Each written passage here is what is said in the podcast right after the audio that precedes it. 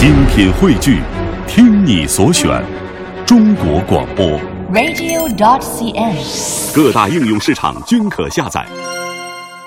这段频率是 FM 幺零六点六，它是中央人民广播电台文艺之声，而我是在每天晚上九点到十点在这一段出现的小马，和各位一起来分享一本本好书，同时也透过这本书来认识一个新朋友。今天晚上我带来的这本书是张春的作品《一生里的某一刻》。来到我们直播室的是这本书的编辑，来自于人民文学出版社的刘星。马上我们先请出刘星，你好，刘星。啊，大家好，嗯小马哥好。哎，今天晚上我们来分享的就是你所编辑的张春的这部作品《一生里的某一刻》。呃，这本书先给我们介绍一下吧。这本书是一个非常漂亮的一本书啊，来 讲一讲。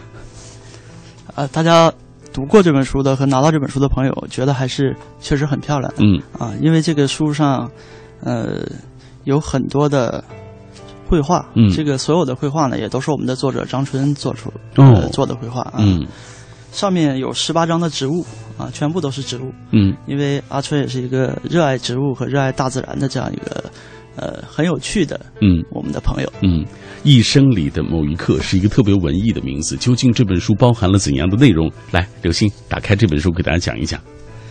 这本书啊，其实，呃，它是有一个由轻松欢快到对人生的深沉思索嗯，这样一条情感的线索在里面没错。啊。它从开始呢，呃，第一部分叫做“你好，小地球”啊，那大家听这个名字可能就会有一种见面问候的感觉，就是，呃，写的呢就是阿春身边，呃，在一个风景秀丽的旅游城市厦门，他嗯身边的这群好朋友一起快乐的生活啊。那他开了一家名叫晴天见的冰淇淋店，嗯，晴天见，雨天不见。对，冰淇淋店啊雨。天不见晴天见。对啊，这这群好朋友的生活。那么接下来呢，梦境仓库呢，写的是，呃，阿春在成长他成长的过程当中遇到的各式各样的好朋友，对他生命有着很重要影响的好朋友们的嗯人生故事。嗯嗯、再往后呢，我和他这一部分呢，写的是自己的童年和经历，呃，写的自己的家人，写的是自己最亲近的这一部分人的这个人生的感悟。嗯啊，最后一部分呢，就是更加面对自己的这一部分，叫做世界尽头的风景。嗯那么，呃，因为阿春本人呢，他曾经有一段时间陷在这个抑郁症的这个病症当中，嗯所以呢，他呃有很多很多对人生的一些呃痛苦、苦难、沉重，呃，还有对于别人的人生境遇的一种切身的感受。那么他面对自己的这一部分呢，我们把它放到了最后。嗯，所以这本书其实我刚开始看的时候，我觉得起初的这一部分很轻松、很幽默啊，讲述了他和他的那些小伙伴儿共同的一些生活，讲述了他所开办的那个呃晴天见的那个冰淇淋店，越到最后就越觉得感到沉重，感到就是看到了呃阿春。他就是所谓所所谓那个快乐背后的那些不快乐的生活，那些痛苦的经历啊，所以他也和我们传统意义上有一些那些就是比如说很逗的啊，比如说很轻松的那种呃八零后的文字有一点不一样，他还是充满了一些对人生的一些思索。对，但是我觉得，虽然这个书的情感脉络是由轻松逐渐到面对人生、面对自己的这种比较沉痛的、呃比较深沉的这种情感状态里面，嗯但是呢，它的底子啊是非常的积极和光明的。嗯就是大家看完了之后会觉得它是一个呃治愈、治愈系的，嗯 咱们都说治愈系，就是有点 这个意思的这种类型的书。嗯那么他说这样的故事，他的后记啊，后记的名字叫《那样的故事怎么也写不完》。嗯嗯、那么最后呢，他就说，地球，啊、可比我了不起多了。嗯然后他的父亲呢，又不知道比我的父亲要伟大多少倍。那么时间流转，把万物带走也带来，没有绝对的短暂，也没有绝对的永恒。这是多么美妙的故事！就是它实际上是有一种很大的这个呃对自己和对他人的、对世界的这种爱心和关照在这个里面。没错，品味书香，我们今天晚上带来的这本书就是张春的《一生里的某一刻》。以下我们要透过一个短片来详细的了解这本书。这是一本关于爱与生命的勇气之书，翻开它，对话世界的疼痛与美好。今晚分享一生里的某一刻，这是作者张春在豆瓣、知乎、天涯上的随笔文章精选集，约一半篇幅为重新创作，全数收入了各种普通的食物最好吃的时刻等在互联网内外广为传颂的文章。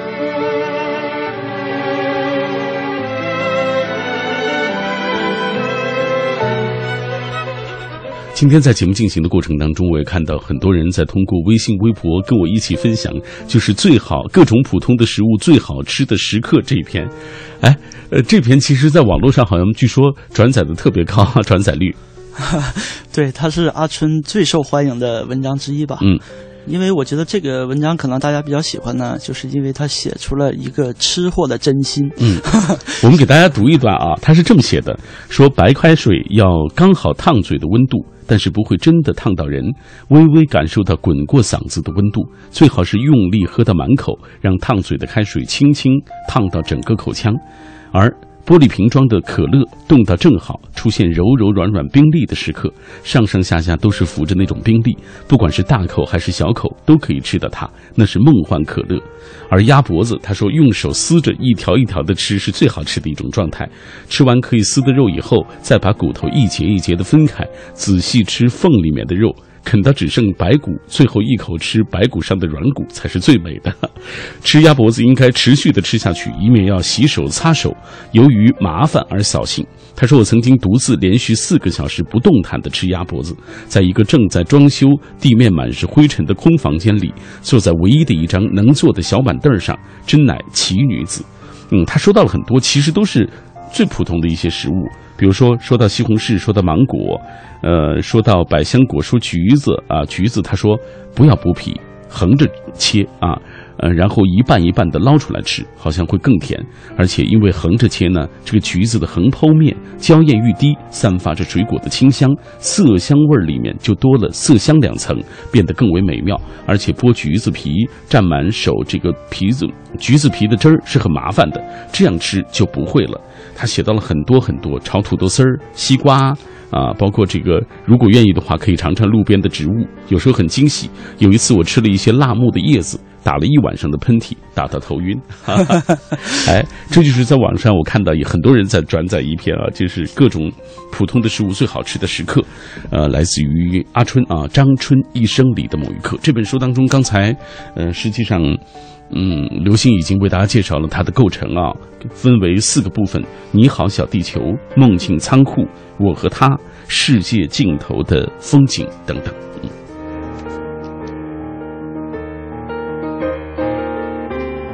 好，接下来我们透过一个短片来进一步的了解这个作者，他叫张春。作者张春。目前的职业是著名冰淇淋师和犀牛故事 APP 主编，现居厦门，在我爱摇滚乐、南方都市报、青年文摘等杂志报纸发表随笔、特稿、专栏、连载文章，曾在厦门晚报开辟乐评专栏两年，活跃于豆瓣网，被誉为知乎说书人，合著有《我爱你》。时间没什么了不起的。其创建的晴天见冰淇淋店为厦门旅游的地标性建筑。最新作品是关于六人宇宙等待花开的故事，讲一件关于孤独的事。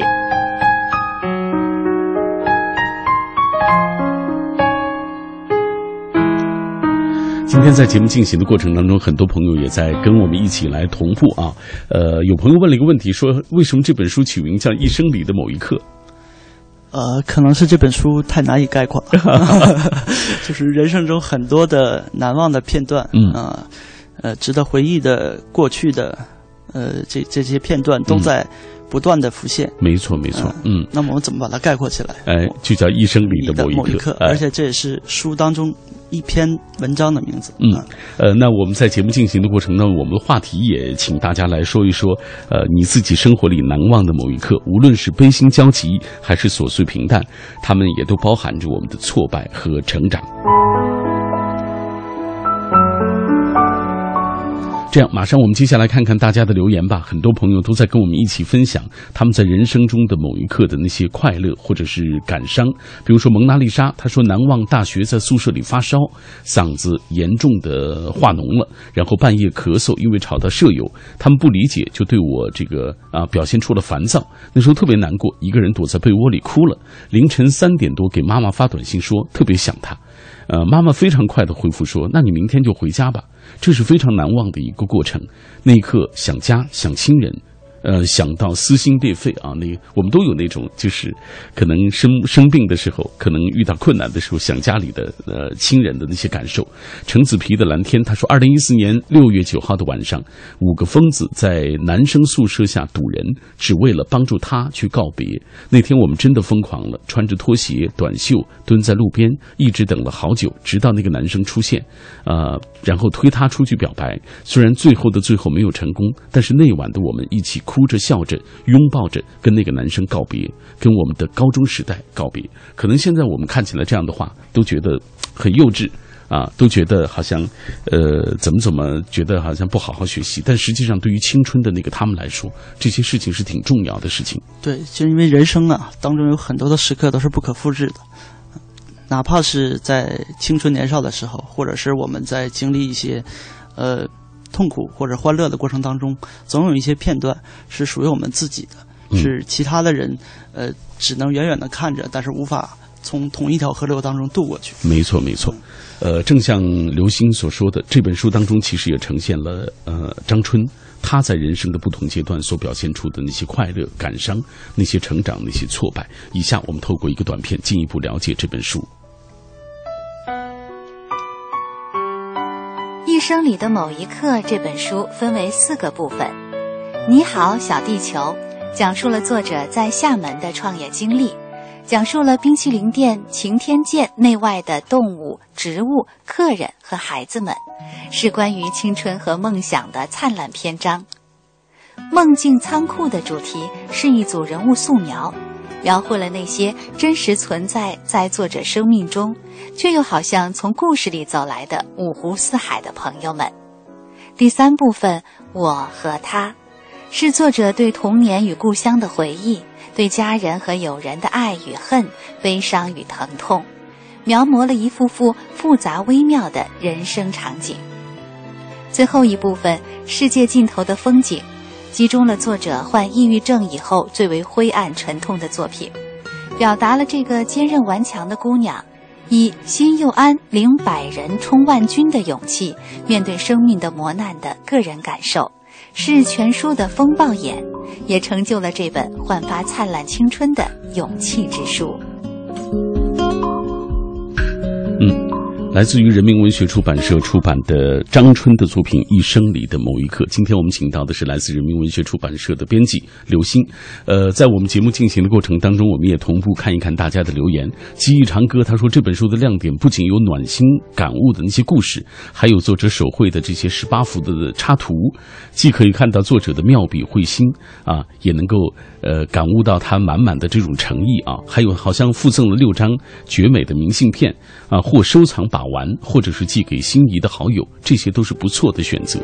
哎，正是他通过这样的方式，也说出了这本书的一个特点啊，就是十八幅的这些插图，还有六张精美的明信片，这也是这本书其实比较有特点的部分，因为他们都非常美丽，也都是张春自己的作品。对，因为阿春很会画画，嗯，而且他厦门嘛是一个植物很多。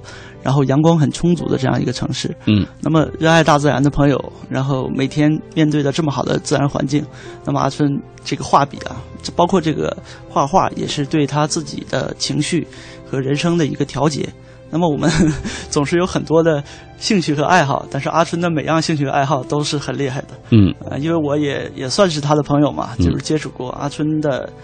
唱歌的声音，然后他的画笔，然后他的文字。有朋友也在问这样的问题，就是你怎么接触到这个这本书，怎么认识到他的？呃，这个可能就是说，呃，认识了一个不靠谱的朋友，然后就会认识更多的不靠谱的朋友。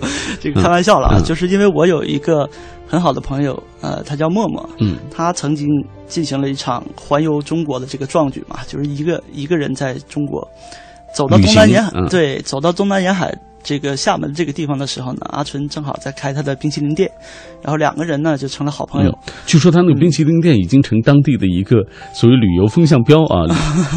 就是因为因为这个概念是很有意思的嘛，嗯大家都觉得哎晴天见是吧？就是那么雨天你开不开门？嗯结果得到的回答就是不开门，所以这个还是挺特别的。嗯而且，呃，阿春的这个在经营上就是也是很有意思的。比如说，他要请一些小朋友来店里面画画，然后呢，如果这个小朋友的画呢有客人喜欢，把这个画买走的话，嗯那么这个小朋友就会得到冰淇淋。所以实际上它是一个呃很有爱心的、很有意思的这么一个小的举动。嗯但是这种小的举动在他的大晴天电集团里面，开玩笑了，嗯就是这个小店里面其实是大伙儿非常的喜欢的。嗯。呃，而再加上这个阿春本身，他就经常在豆瓣、包括天涯等等这样的网络当中去写一些文字，啊、已经成了网络当中的一个呃知名的写手了。所以对，大家很喜欢他，而且很奇怪的就是，阿春的周围总是有一些呃很有意思的朋友啊，比如说有秒判断功能的嗯莫娜，或者是呃比较呃作家阿紫这样。呃，我说的这些朋友呢，都是本身的写作也好，或者是生活当中有其他方面的才能也好，都是很厉害的人。所以有的时候我也开玩笑，我说阿春你就是一个吸怪气，嗯，就是把这些很有意思怪的怪人全吸到你身边对对对了。哎，究竟阿春的文字到底是怎么样有趣啊，或者是他的文字怎么样有呃意思？那我们下半时段会详细的为大家来介绍。马上我们继续来透过一个短片了解这本书。他知道各种普通的食物最好吃的时刻。他告诉你，不爱学习也没关系。他的一个关于孤独的故事，让我们知道，在日常世界之外，还有一个等待花开的六人宇宙。他是冰淇淋店厦门晴天见的创始人，也是最温暖搞怪的犀牛故事 APP 的主编。他就是张春。现在你已经打开了他的一生里的某一刻，和他在故事里相遇吧。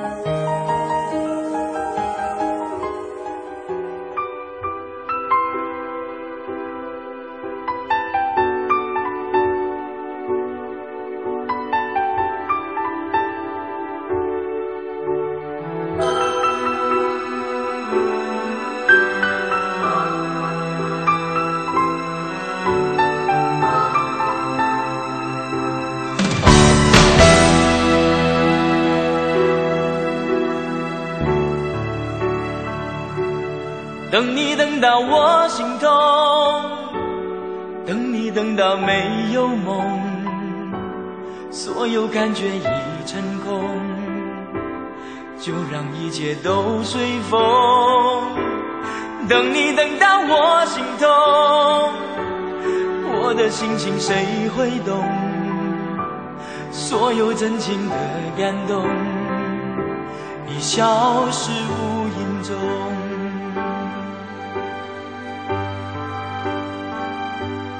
等你等到我心痛，等你等到没有梦，所有感觉已成空，就让一切都随风。等你等到我心痛，我的心情谁会懂？所有真情的感动，已消失无影踪。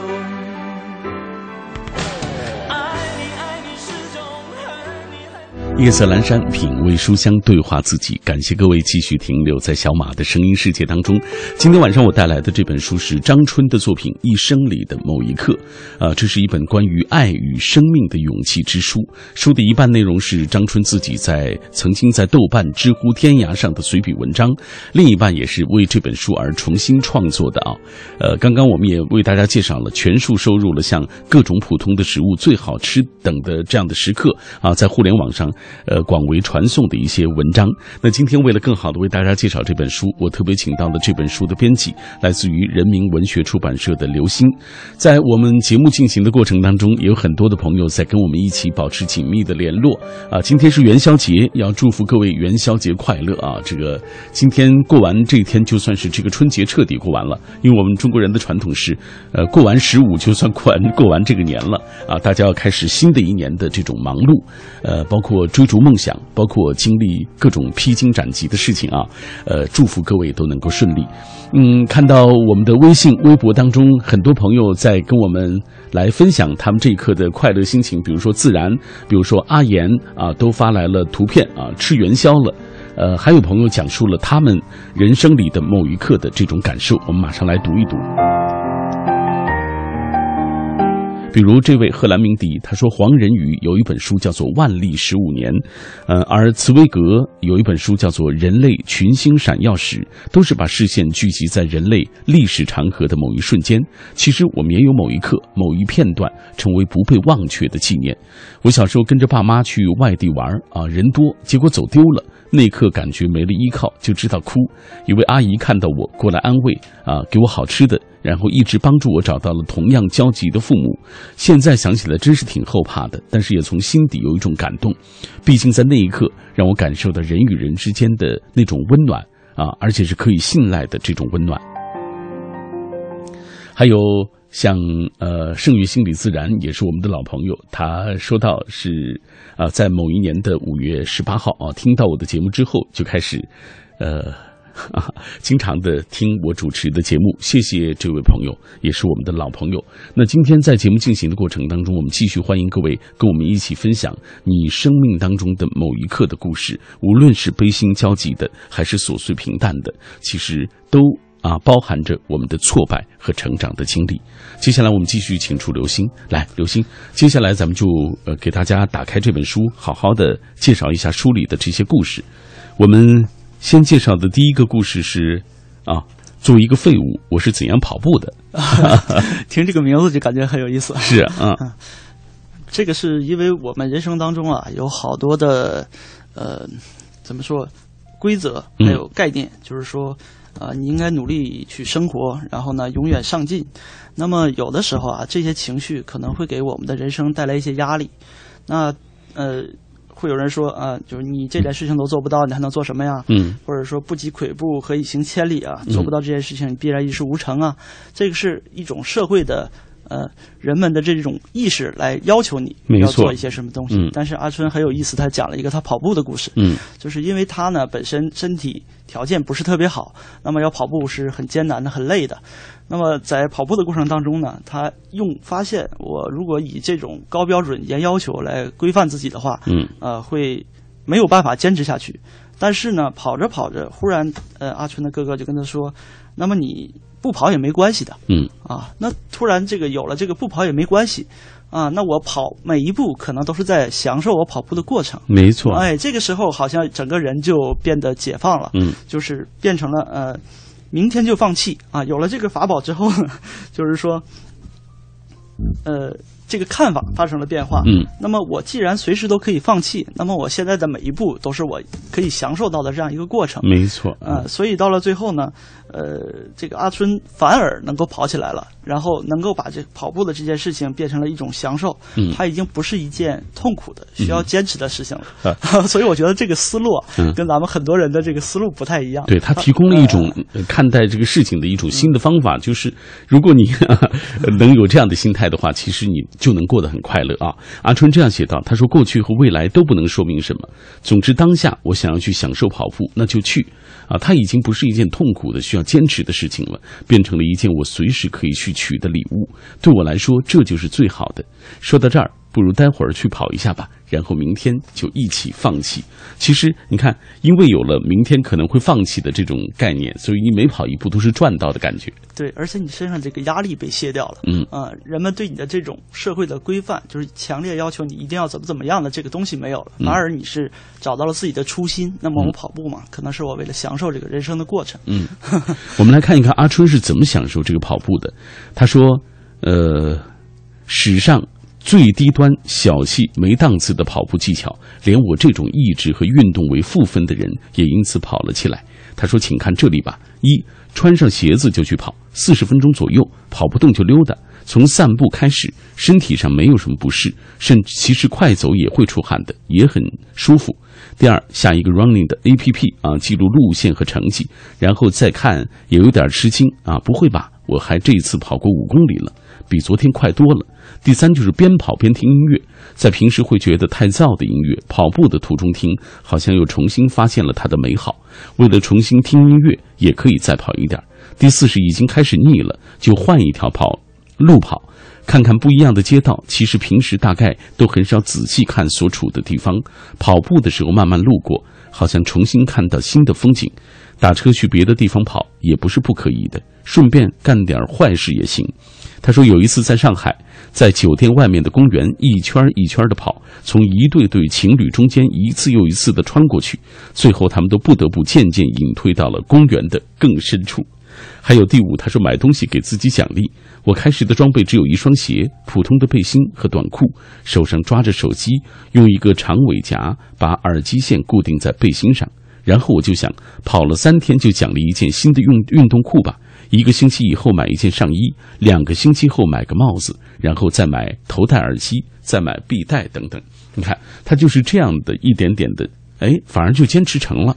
对，然后呢，他说，重点最最重要的技巧就是每天都要原谅自己，每天都要原谅自己啊，就是反正明天就放弃了啊。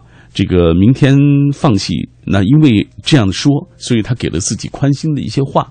哎，这就是阿春的一种心态，你不觉得吗？对，他是享受跑步，嗯不是把它当成一种负担。嗯，当我们面对困难的时候，或者面对你不愿意去面对的一些事情的时候，其实如果你也抱有这样的一种心态，我觉得阿春其实提供给我们的这样一个思路。就是你啊，抱有享受它的一个心态，可能未必就会那么难了。对，所以这个东西它就变成了礼物啊，就不是一种负担。嗯，好，品味书香今天带来的这本书《一生里的某一刻》，来自于张春。这是一本关于爱与生命的勇气之书，翻开它，对话世界的疼痛与美好。今晚分享《一生里的某一刻》。这是作者张春在豆瓣、知乎、天涯上的随笔文章精选集，约一半篇幅为重新创作，全数收入了各种普通的食物最好吃的时刻等在互联网内外广为传颂的文章。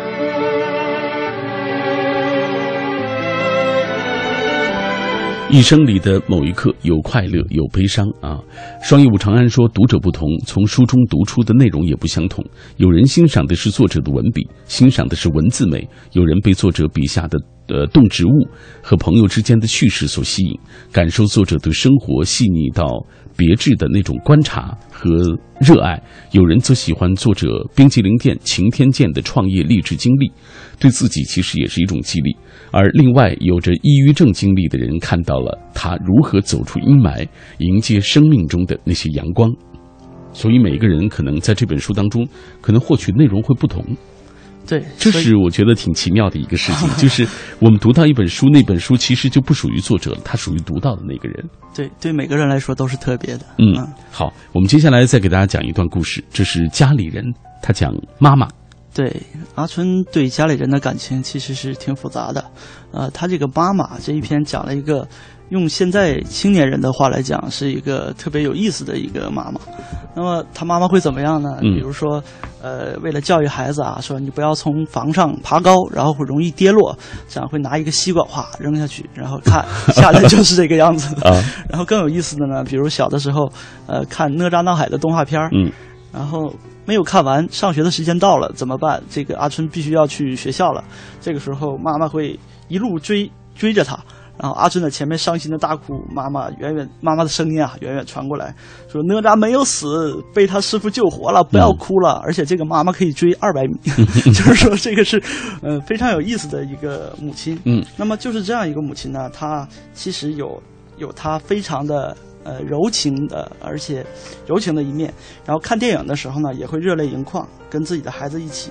那么青春叛逆的时候呢，呃，每个孩子嘛都会跟自己的家长有一段叛逆期，嗯然后拼尽全力大干一场这样。但是呃，对于自己的母亲，这个母亲就说，啊、我们大人有时候心情也不好。你看《还珠格格》里的小燕子总是逗皇阿玛高兴，你就也不能哄哄我嘛。嗯 但是这个母亲是又是一个非常坚强的母亲。当这个家庭发生很重大的变故的时候，也是一个人就是撑起了这个整个的家庭。那么在最艰难、最困难的时候，阿纯看到的是一个非常坚强的母亲，但是他不知道在这个呃事件的背后啊，妈妈到底付出了多少。直到最后，当我们呃，其实我的年龄跟阿春也差不多，嗯就是已经呃走到了人生的一定的阶段，再回头再看自己的人生经历的时候，可能觉得对家长的理解、对母亲或者对父亲、对我们上一辈人的理解还是不够。没错，那这样，我们的老人他到了晚年，他也变成了一个非常可爱的老人。啊、阿春在呃最后最后的一句话，他说：“呃，千言万语变成两个字，幸会。”嗯嗯，但是他的和妈妈分开的日子里的想念、思念，还有对整个的妈妈这一生对自己的影响，是最终凝结成了这两个字。我觉得嗯是真心实意的两个字，而且对我们大家都很有启示的意义。好，接下来我们给大家读一段这一段啊，就是他怎么写的母亲。他说：“有些事后来我知道了，有些事可能我永远也不知道。有一年我写了两篇小说，在一个挺糟糕的情况下，这些小说就是一个发泄，灰暗消极。十几年之后，我妈妈突然提起那两篇小说，她说：当时我想，这孩子应该活不成了。说到这儿就停住，然后眼前眼睛红了。”我又回了一下当时他看到的反应，他当时笑笑开了一个玩笑，说：“你们小艺术家还是少写这种东西。”后来就再也没有提过。我还自以为是一个很敏感的人，当时觉得他也没怎么当回事儿。他在觉得这孩子大概活不成了的心情当中，说出了那种话，是怎么做到的？他是怎样看着我吃饭、睡觉，坐在电脑前？我说话的时候，他该怎么应对？沉默的时候，他怎么和我相处？他是不是不眠不休地留意着我的一举一动，在忍受着即将失去我的巨大惊慌时，仍然在工作、煮饭、吃饭，保持健康和镇静？他是不是也做好了失去我的准备？在他的身躯里，心是不是已经碎成了渣？我竟然让妈妈经受了那样的煎熬，忍了十年之后，终于在我面前红了一下眼睛。在那之前，我没有写过小说，在那之后也不再写了。还能说什么呢？自责都是一种虚荣。有这样的榜样在前，善待生命的决定也越来越清晰。我只能说，愿我不拘此行，所有的期待都有回音。更愿他承受的、疼痛的、爱着的我，让他的生活能够更有意义。你看，其实阿春的文字很节制，他没有呃，好像过度的渲染怎么样，呃，但是你从字里行间能够感受到母亲的这种伟大。对他很善于嗯发掘人的这种在细小的情境当中的这种情感变化嗯啊，这个是很厉害的一点。所以也有朋友评价嘛，说阿春若在古代就是一个能听见五里之外一根针落地的武林高手。我觉得这个比喻还是挺有意思的。好，呃，在节目进行的过程当中，很多朋友也在跟我们保持紧密的联络啊。有人问了一个问题，刘星，他说，就是作为责任编辑啊，他往往可能是作者的第一个最忠实的读者，呃，就是你在这本书当中让你感动的到底是哪些地方啊？现实生活中的作者又是什么样的？呃，我感觉啊，让我最感动的是作者对待这个生命和呃自身的一种态度。比如说食物的那一篇，还拿那篇举例，嗯他在吃石榴的时候会体会到每一粒石头石榴的不同的滋味，嗯然后呢，体会这个石榴不想被人吃的心情。我觉得他对待食物就是有一种很虔诚的，就是说啊。谢谢你，我我要品尝你了，就是跟咱们正常人，呃，大而化之的这种生活的很概，就是说啊、有一些东西可能浮光掠影的就过去了，但是阿春不，他会在这些所有的细小的细节当中体会到自己的很真诚的对待这个世界的态度，没错包括他对人也是这样。情感特别细腻。对，所以这个是最让我触动的一点，是我很少见到这样真诚的文字。嗯嗯至于生活当中，呃，呃，他也是一个非常有意思的人，就是刚才也跟大家介绍了，是个吸怪器。嗯，那么他对朋友也是非常真诚的。这样的话，嗯，在我们现在这个世界上，其实也有很多的陷阱啊，有很多的不如意的地方在等待着我们每一个人。嗯那么，如果大家说你这个人，呃，太过于真诚的话，可能会磕磕碰碰，遇到很多的困难。嗯但是我觉得，呃，阿春就是这样勇于磕磕碰碰的一个人，所以他才写出了这样，呃，一本非常的真实又可爱的书。嗯，好，品味书香，我们今天带来的这本书来自于阿春啊，张春一生里的某一刻。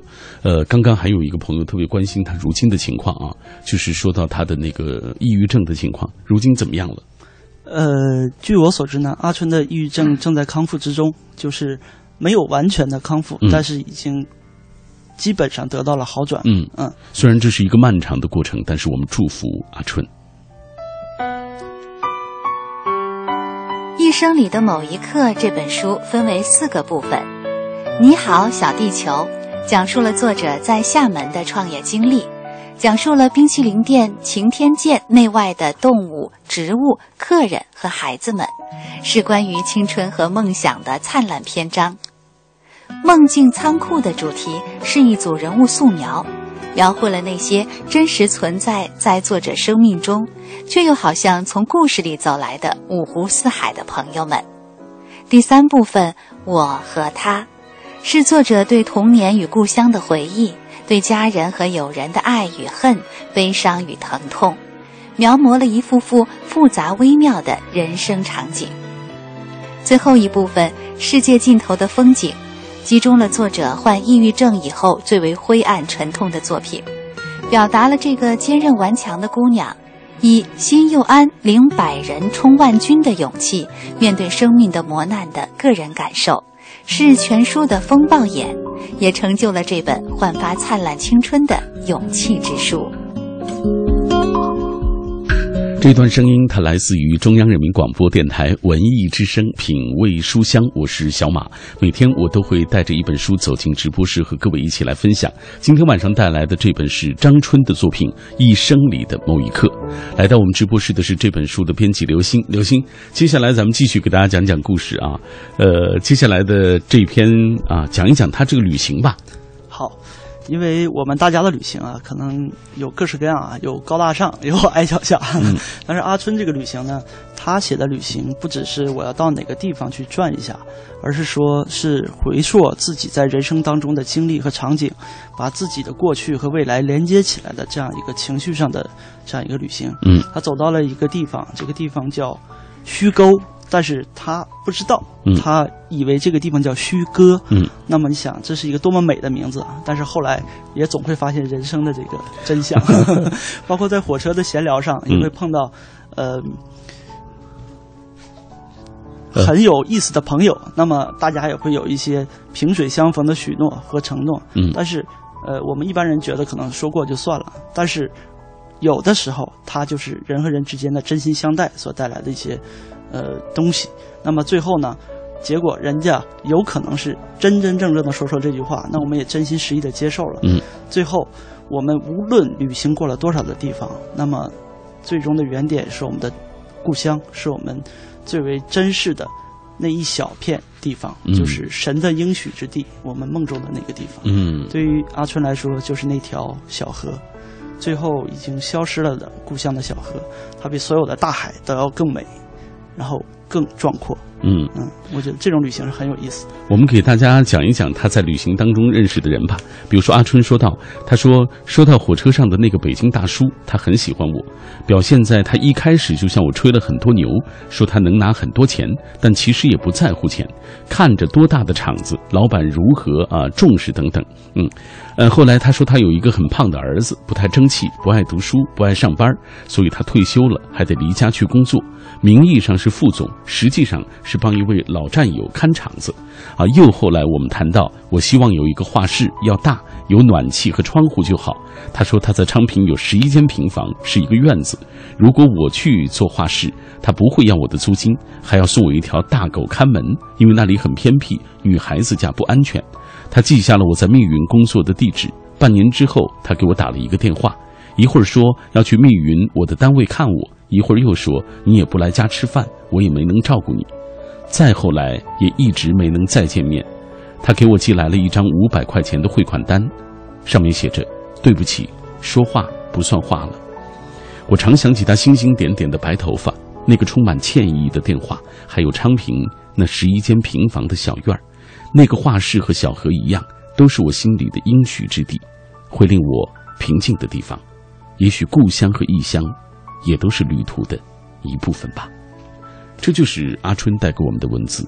可能你觉得这样的文字简单，但是细细的品味，你会发现这文字背后的另一层深意。嗯，这是我们今天为大家带来的这本书《一生里的某一刻》。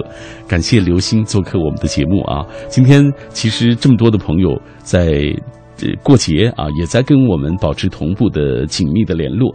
要谢谢各位每天都来支持小马啊，支持我们共同的品味书香节目。谢谢刘春，谢谢啊，刘星，祝大家节日快乐！哎，祝大家节日快乐！好了，我们明晚再会吧。他知道各种普通的食物最好吃的时刻。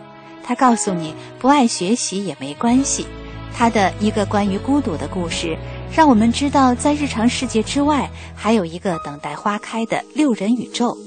他是冰淇淋店厦门晴天见的创始人，也是最温暖搞怪的犀牛故事 APP 的主编。他就是张春。现在你已经打开了他的一生里的某一刻，和他在故事里相遇吧。